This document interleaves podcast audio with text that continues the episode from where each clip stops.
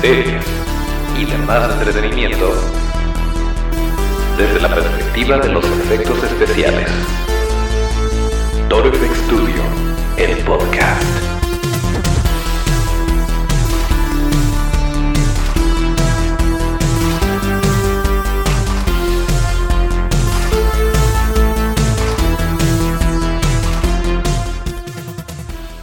Pues así es, ya estamos eh, nuevamente en un viernes de podcast. Eh, bienvenidos a Trofex Studio, el podcast, el lugar donde hablamos de cine, series y demás entretenimiento desde la perspectiva de los efectos especiales de maquillaje.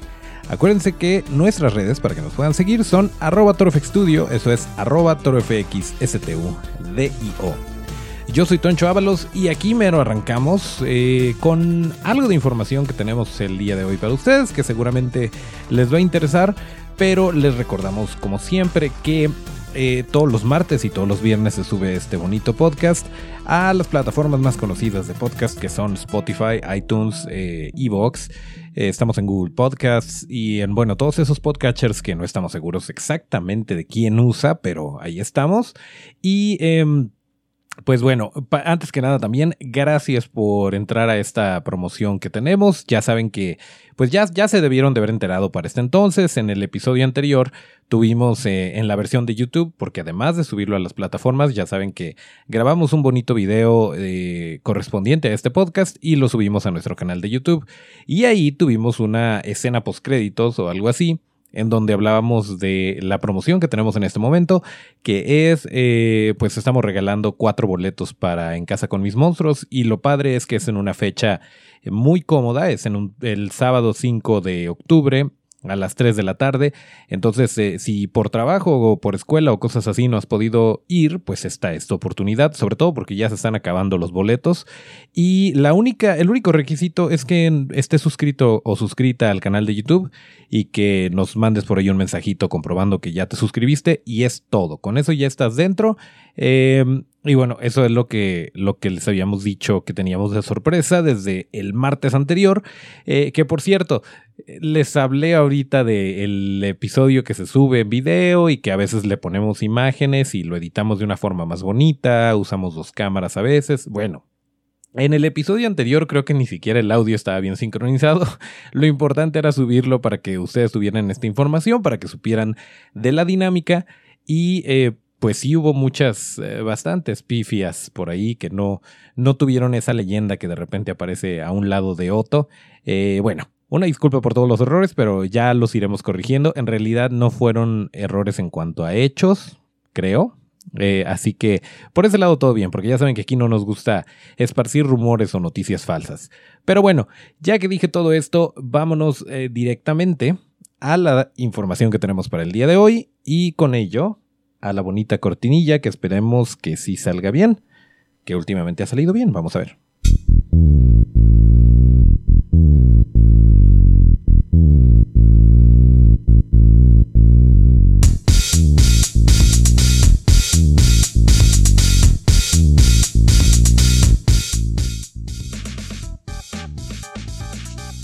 Bueno, parece que es el momento, todo bien. Eh, eh, ¿Se acuerdan ustedes de Love, Death and Robots? Ya hablamos un poquito de esta serie original de Netflix que tenía 18 episodios que eran historias cortas eh, de ciencia ficción, muy padre la verdad, con varias técnicas de animación que estaban combinadas a lo largo de los episodios y no eran necesariamente de una sola mano o de un solo escritor, era como un compilado y pues era ver como ver 18 cortometrajes de animación de gente súper talentosa. Eh, incluso uno de los datos curiosos de la, el personaje principal, la protagonista del episodio de The Witness, que salía mucho en las portadas por ahí de Love, Death and Robots, fue basada en un concepto para Penny Parker de la película de Spider-Man Into the Spider-Verse. Y, eh, y pues más o menos por ahí se basó eh, un artista que también trabajó en la película de Spider-Man Into the Spider-Verse. Y bueno, hay infinidad de animadores y de escritores y de productores súper talentosos em, en esta serie. Eh, destacando obviamente a Tim Miller y a David Fincher, que son como que los principales productores y creadores de Love, Death and Robots. Y pues si bien no fue como que el parteaguas, así como que la la obra de animación eh, de los tiempos modernos, pues la verdad sí tuvo mucho éxito, sí gustó mucho. Ya confirmamos, por cierto, habíamos hablado en su momento que Love, Death and Robots no le aparecía igual a todo mundo, que los episodios de repente como que se movían, como que no, no, depende de tus gustos y depende del algoritmo de Netflix, te podían aparecer ciertos episodios antes que otros. Eh, esto ya lo confirmó Netflix que sí sucedió. Pero bueno, nosotros en nuestra investigación empírica no nos dimos cuenta porque nuestros amigos suelen tener los mismos gustos que nosotros. Entonces, eh, pues por ese lado no notamos un cambio. Pero fue una, una de tantos experimentos que ha hecho Netflix para eh, atraer a las audiencias y para ofrecerles el contenido de una manera distinta. Creo que es muy válido y está muy interesante. Por ahí había de repente... Em, de repente había como que controversia en cuanto a los, eh, las miniaturas que te ponía que si eras afroamericano te ponía actores afroamericanos y bueno, esto confirmaron que no era cierto. Pero lo de Love, Death and Robots sí lo es. Y bueno, ¿a qué viene todo esto? Eh, que por cierto, esta, a ver si, si las pueden ubicar y si no lo pueden comentar, tiene referencias a Aliens, tiene referencias a Terminator, tiene referencias a todo lo que obviamente a los creadores les gusta, que a nosotros también, y a veces son muy evidentes y a veces son muy sutiles y eso está súper padre en esta serie. Pues resulta que eh, ya, ya confirmaron que va a haber una temporada 2. Van a ser más historias, pero desafortunadamente todavía no tenemos em, todavía no tenemos una confirmación de cuándo se vaya a estrenar Love, Death and Robots temporada 2. Así que por lo pronto, si tienen oportunidad, si no la han visto, por algo se les escapó, échense la vuelta y vean un par de capítulos. Eh, la verdad es que no van a ser iguales, entonces el que vean, si lo disfrutaron, vean el siguiente y así se la llevan. Eh, son 18 capítulos y pues obviamente hay variedad tanto de animación como de calidad como de historias. Algunos pueden conectar más con ustedes que otros, pero yo creo que sí vale muchísimo la pena que le echemos una vuelta a Love, Death and Robots en Netflix. Em, y bueno, pues qué más. Ah, por cierto, esta película de Love, Death and Robots iba a ser una... Iba a ser originalmente la versión en película, más bien el reboot no iba a ser una serie, iba a ser un reboot de la película de Heavy Metal, de, si no me equivoco, 1981.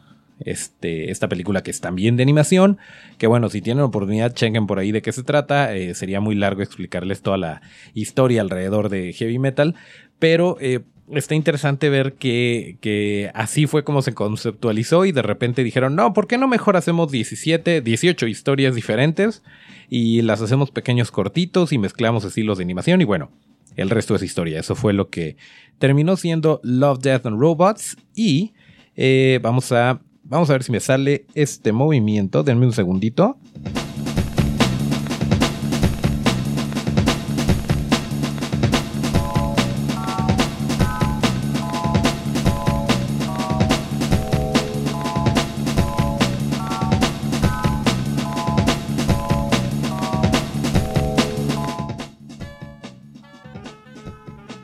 Ok, ya. Ya estamos. Eh, ya estamos con la garganta completamente despejada. Eh, no, no crean, no crean que es fácil estar hablando todo el tiempo. Eh, pero lo hacemos con mucho cariño y lo hacemos muy contentos. por cierto, nuevamente les recuerdo, todos los martes y los viernes vamos a estar subiendo un episodio nuevo, así que chequen nuestras redes por si no lo han visto, tenemos por ahí de repente cosas muy interesantes, tenemos entrevistas en la, en la temporada 1. ¿Por qué dividimos la temporada? Em, pues realmente no, no había una... Pues se, se atravesó mi cumpleaños, eso es verdad, y llegamos a los 50 episodios y entonces dijimos vamos a, a, darnos un tiempo porque de todas formas no vamos a tener oportunidad de grabarlo y así fue como se separó. Pero realmente no quiere decir necesariamente que no vaya a haber otro paro o que nos vayamos a esperar hasta llegar a los 100 episodios. Eh, no hay nada escrito.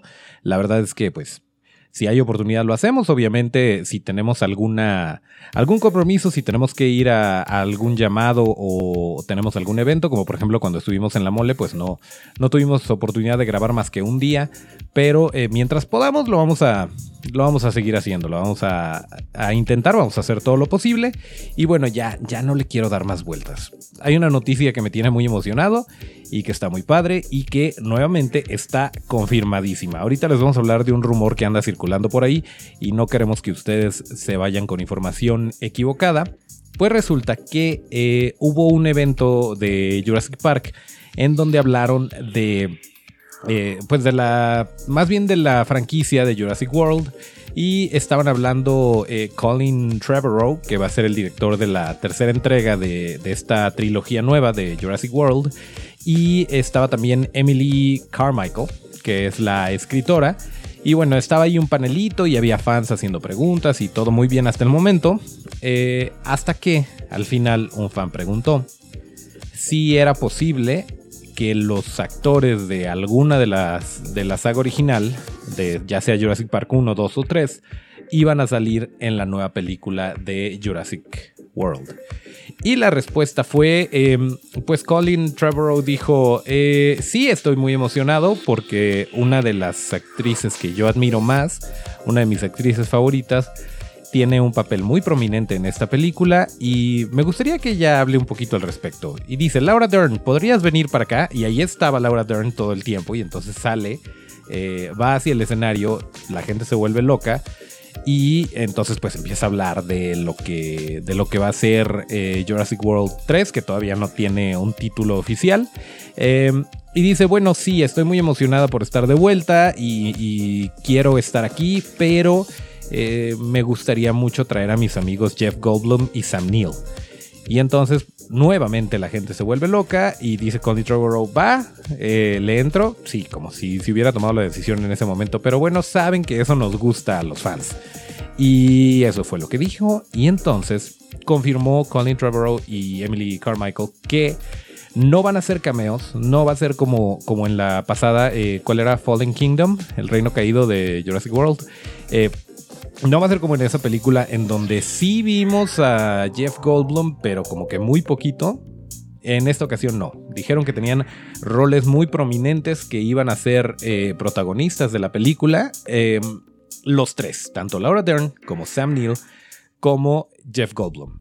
Eh, y pues qué padre. La verdad está, está muy interesante. Eh, y bueno, híjole, no sé, no sé hasta qué punto se me hace como que como que están abusando de nuestra nostalgia. Porque ya, es, ya tenemos, tenemos de vuelta a Rambo, tenemos de vuelta a Terminator y a Sarah tenemos de vuelta el próximo año a los cazafantasmas, tenemos de vuelta eh, a los tres originales de Jurassic World, de Jurassic Park. Eh, no, no es que me esté quejando, pero es, raro. Es raro que nos den tanto por nuestro lado. Ojalá y le vaya muy bien a esta película. La verdad es que eh, lo que más queremos ver son dinosaurios. Y conforme han avanzado, conforme ha avanzado la franquicia, pues obviamente son cada vez menos animatronics los que vemos, son cada vez menos, eh, pues dinosaurios como tal, como, como los conocemos, como los queremos ver. Y por como los conocemos me refiero a lo que nos ofreció la trilogía original. Acordémonos del T-Rex animatrónico eh, tamaño real que hizo Stan Winston Studios de los Velociraptors que eran eh, pues personas dentro de un traje para ciertas tomas. Eh, pues todo esto obviamente le agrega cierta veracidad a la película y, cierta tangibilidad que aunque lo arregles digitalmente, eh, lo sientes. Y lo hemos platicado muchas veces en este bonito podcast. Y bueno, nuestro amigo David Covarrubias, o David Covarrubias, eh, originario de Guadalajara, que está trabajando desde hace varios años en Legacy FX, que llegó a trabajar en Stan Winston Studios, que trabajó en eh, Jurassic Park, eh, nos comentaba, porque ese sí, pues es nuestro amigo personal, David Covarrubias, a quien le mandamos un gran saludo y un gran abrazo, y esperemos tener aquí cuando venga para Guadalajara. Eh, nos comentaba que fue muy poco lo que se hizo en, Jurassic World en particular, que hicieron em, la cabeza esta de del Brachiosaurio, me parece, em, que, estaba herido, que estaba en el suelo, y eso sí era animatronic, y sí, pues lo construyeron y, lo esculpieron, y, era un robotcito, ¿no? Un animatronic, pero que fuera de ahí, eh, la gran mayoría era digital. Y creo que se siente, creo que se siente en la película cuando no tienes esto, esta contraparte, porque entiendo que se, que se maquille un poquito digitalmente, pero como que siempre necesitas tener algo ahí para conectar un poquito más con la audiencia. Y, em, y, pues bueno, no estoy seguro de qué partes fueron animatrónicas y qué partes fueron digitales, porque a veces con tanto que lo maquillan ni se nota. Em, en, en, la segunda, en Fallen Kingdom, Pero esperemos que así como se están trayendo de vuelta a los actores originales, se traigan de vuelta las técnicas originales y aprovechen lo mejor de los dos mundos. Eso sería lo ideal, porque si en este momento vas y ves Jurassic Park 1 em, en particular, aguanta la prueba del tiempo. No vas a notar un, un, brinco generacional en cuanto a los efectos especiales. Y estamos hablando que era que en 1993 entonces, ese es un testimonio de que las cosas bien hechas no envejecen. Y pues ojalá y, la gente de Hollywood lo tome en cuenta para que para futuras entregas y para todas estas franquicias que nos están dando. Al parecer, por ejemplo, eh, Cazafantasmas está en buenas manos. Eh, los proyectos por hacerse alrededor de los Gremlins también parecen estar en buenas manos. Pero bueno, Veremos qué nos depara Jurassic World 3, que se estrena el 11 de junio de 2021, a menos que cambien la fecha, como también pueden hacerlo, pero esperemos que, que esto no pase y por lo pronto pues vamos a estar muy pendientes de las noticias que nos den y pues ya les estamos platicando por acá en este bonito podcast. Y otra cosa que eh, nos tiene muy, em, pues no, no necesariamente molestos, pero eh, pues no está padre que se esté compartiendo información falsa, no, em, y tratamos aquí de, aclarar ese tipo de dudas, sobre todo por el hecho de que eh, nos emociona a nosotros y de repente nos vamos con la finta y nos emocionamos y no está padre, no está padre emocionarnos por algo que no es verdad. Estoy hablando de, eh, seguramente ya vieron por ahí alguna, alguna noticia de que Keanu Reeves estaba en pláticas para ser el próximo Ghost Rider. Esto es completamente rumor. No voy a decir que es falso porque no he hablado últimamente con Kevin Feige o con eh, Bob Iger o con Amy Pascal. Amy Pascal no tiene nada que ver porque es de Sony. Pero bueno, el caso es que no sabemos a ciencia cierta eh, qué vaya a suceder con Keanu Reeves. Les platico un poquito los hechos. Eh, Gabriel Luna, hasta el momento, había sido una versión de Ghost Rider que eh, apareció en la serie de Agents of Shield. Y el plan era que, como Disney compró a Hulu, o más bien, el plan era que al terminarse Agents of Shield hubiera una serie eh, alterna, como que dentro de ese mismo universo, eh, específicamente de Ghost Rider y siguiendo este personaje de Gabriel Luna. Y pues todo el mundo estaba muy emocionado, pero pues de repente Disney compra Hulu y nuevamente el ratón haciéndose más y más poderoso eh, y se cancela se cancela esta serie entonces eh, pues se termina se termina el cotorreo con, con, Ghost Rider no, no lo van a hacer es uno de esos proyectos que de repente con la unión o la adquisición de dos empresas pues se, se congela. Em, y entonces resulta que pues la gente empezó a sacar el rumor de bueno pero esto quiere decir que eh, tienen en mente a Ghost Rider. Y sabemos que Keanu Reeves ha estado en pláticas con Disney y con Marvel. Y este, sí, eso es verdad. Pero es todo lo que sabemos. Ya lo demás son conjeturas. Keanu Reeves pudo haber ido a tomarse un café con la gente de Disney para interpretar a su personaje de Toy Story 4. Y pudo haber sido todo. Se ha hablado de que quieren incluir a Keanu Reeves en el universo cinematográfico de Marvel. Sí pero no han dado nombres ni apellidos, no han dicho quién eh, sería quien interprete. Y Keanu Reeves ahorita está en un punto de su carrera que pues creo que está siendo muy cuidadoso con qué elige. Y obviamente ambas empresas, tanto Keanu Reeves como, como Disney, quieren que eh, pues esto se haga de la manera más... Eh,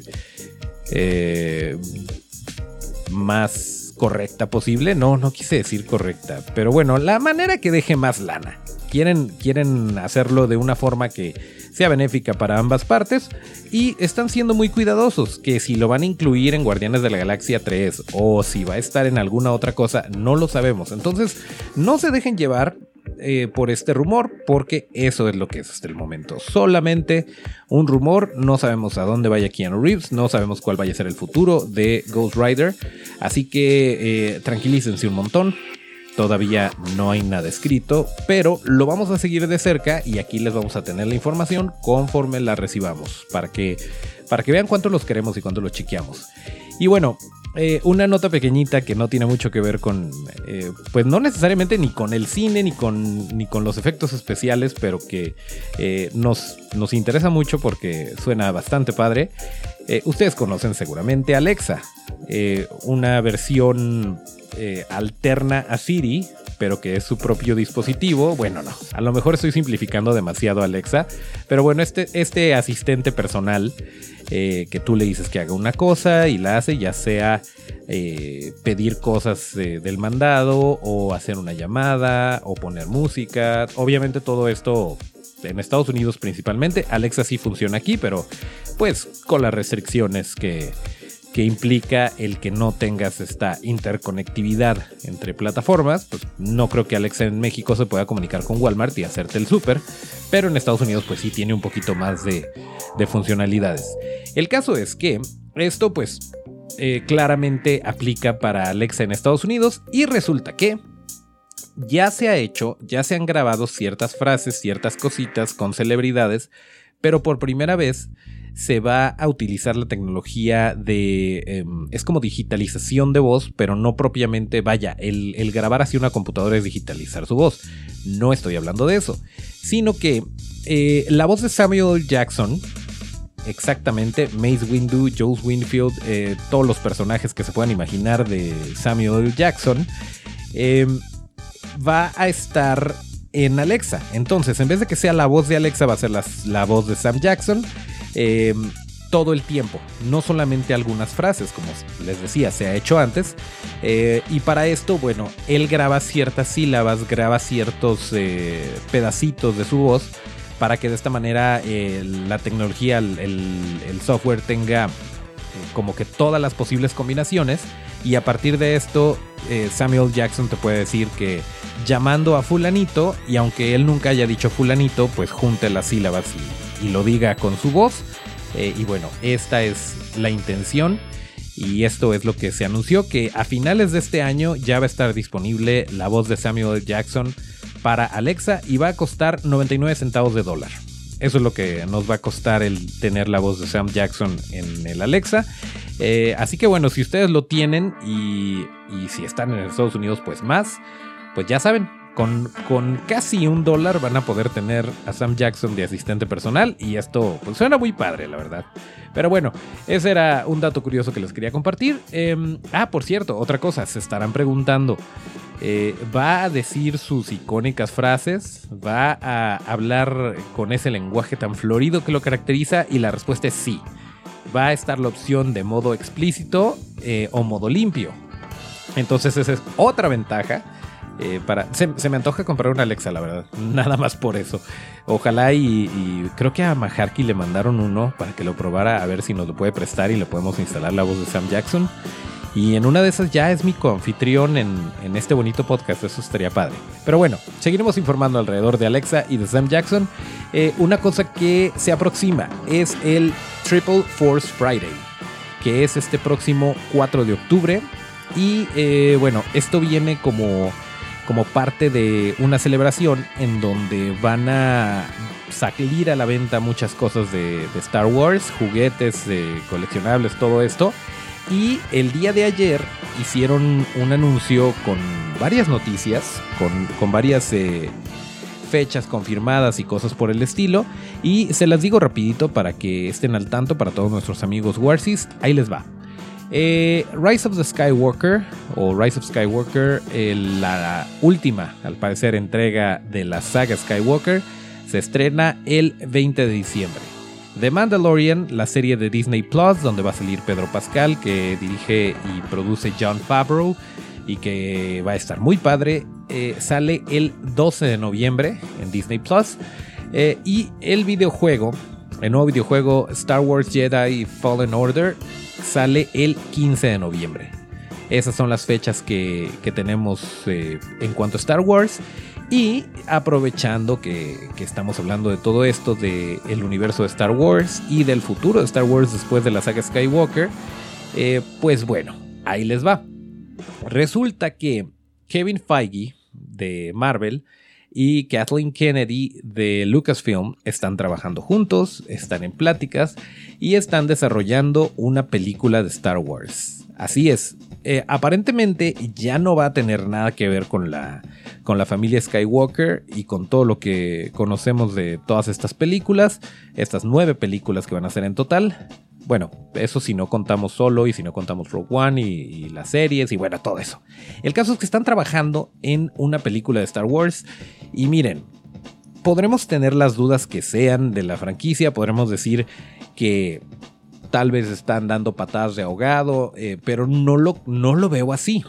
Porque tanto Kevin Feige como Kathleen Kennedy saben perfectamente con lo que están trabajando eh, han hecho cosas bastante exitosas y el hecho de que estén juntos en este proyecto y con esta franquicia que significa tanto y que le urge renovarse porque por muy exitosa que pueda ser esta última entrega de, de la saga Skywalker, por así llamarla, necesitan algo más, necesitan ofrecer algo más, algo fresco y bueno, eh, yo creo que sí tienen lo necesario ambos. Eh, para, para conseguir algo bastante exitoso y que nuevamente vaya a ser un hitazo.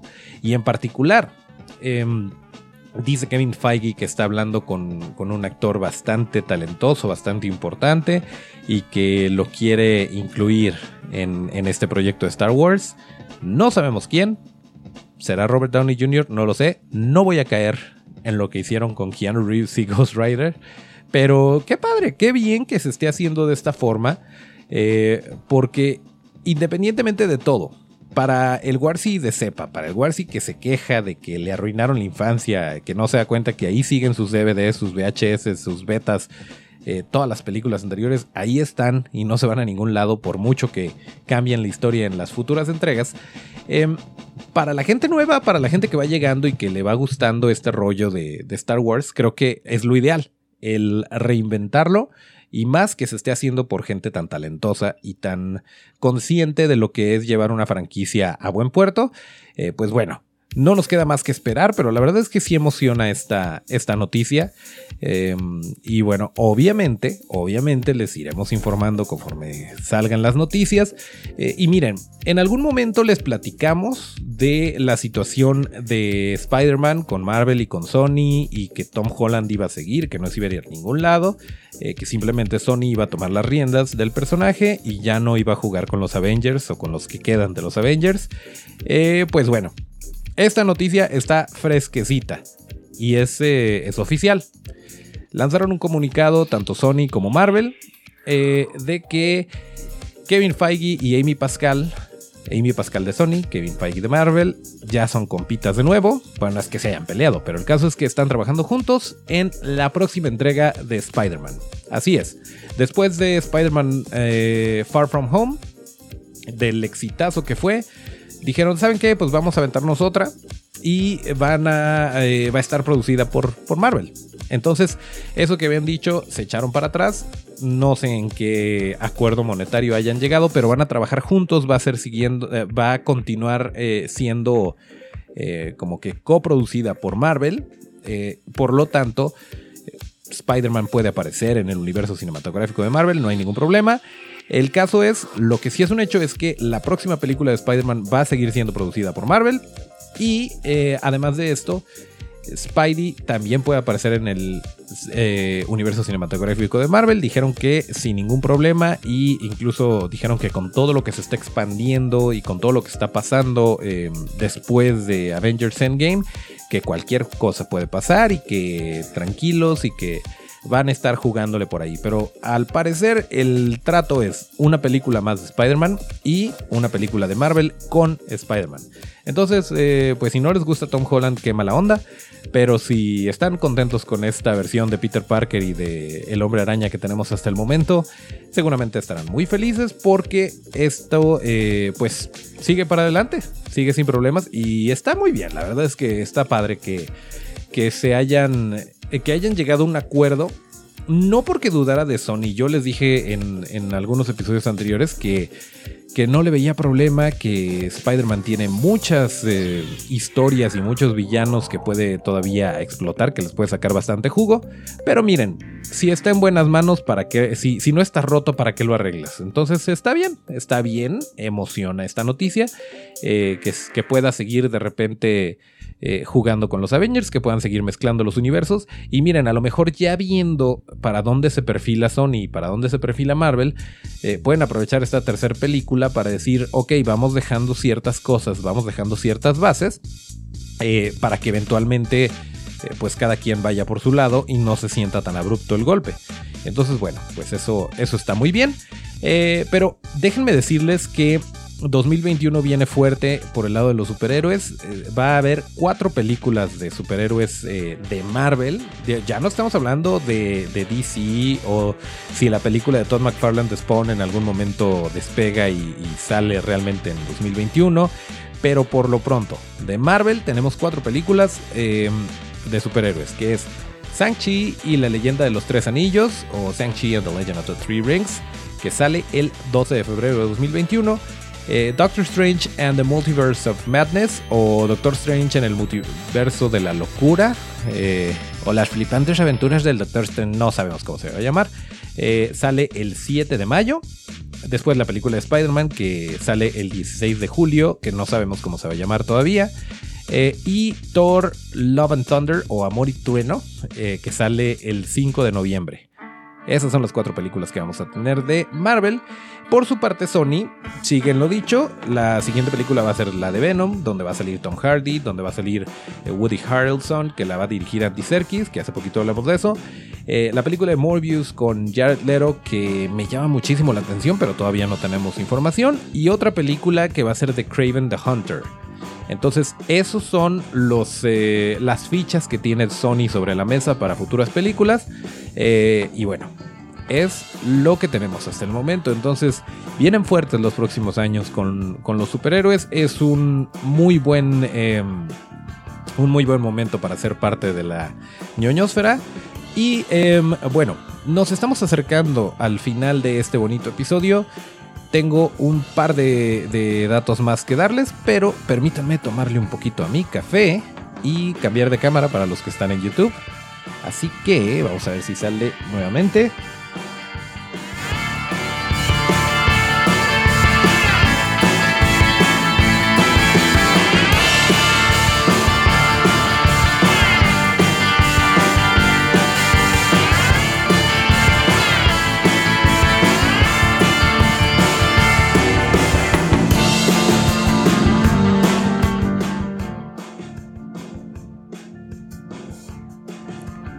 Qué bien. Qué bien que está, que está funcionando esto desde el momento. Eh, me daría mucha tristeza darme cuenta que el micrófono está muteado o algo así, pero al parecer no. Al parecer todo está funcionando bien. Eh, pues bueno, antes de, de despedirnos, nuevamente les recuerdo, lo único que tienen que hacer es suscribirse al canal de YouTube y ya están participando por cuatro boletos, que realmente son dos pases dobles.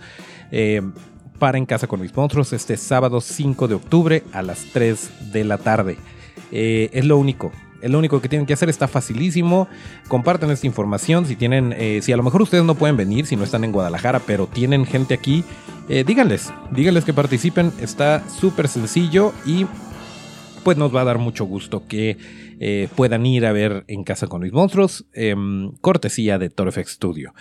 Y otra cosa, el día de hoy, viernes 27 de septiembre, es cumpleaños de eh, mi otra monstruita. De, ustedes saben que mis más grandes creaciones han sido em, pues Tonchito y su hermana María Julia y hoy es cumpleaños de María Julia a quien no hemos invitado aún al podcast, cumple dos años apenas, em, no, no creo que sea lo ideal porque de repente le grita el micrófono, ya se intentó en algún momento, pero bueno, quería dejar evidencia de que hoy es su cumpleaños y que muchas felicidades y todo eso, entonces eh, bueno, Igual, si la quieren felicitar, ahí están las redes.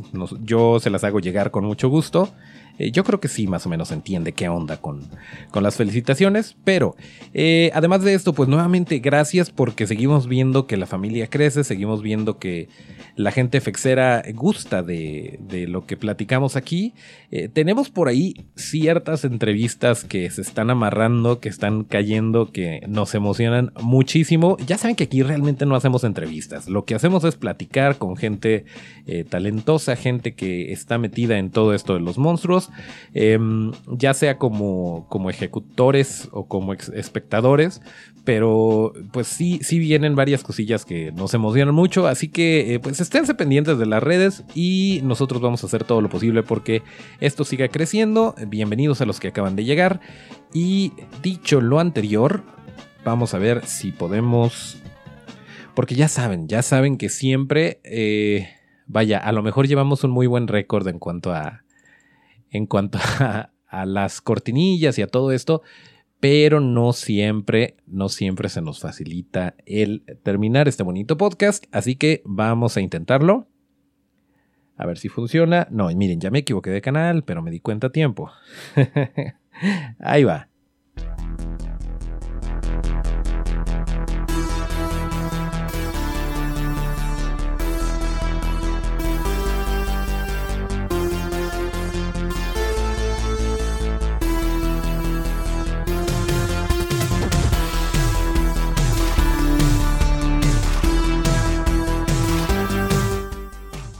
Bien, pues aquí terminamos el episodio número 30 y... Eh, perdón, el episodio número 63 ya. ¿Es el 63? Permítanme. Tengo que checar eso. Tengo que checar eso porque no me quiero. No es cierto, es el episodio número 64. Así es. Aquí terminamos el episodio número 64 de Torfx Studio, el podcast correspondiente al viernes 27 de septiembre. Acuérdense que nuestras redes son arroba torfxstudio, arroba torfxstudio. Yo soy Toncho Ábalos y mis redes son arroba Toncho con T. Nos escuchamos el próximo martes y hasta el próximo llamado.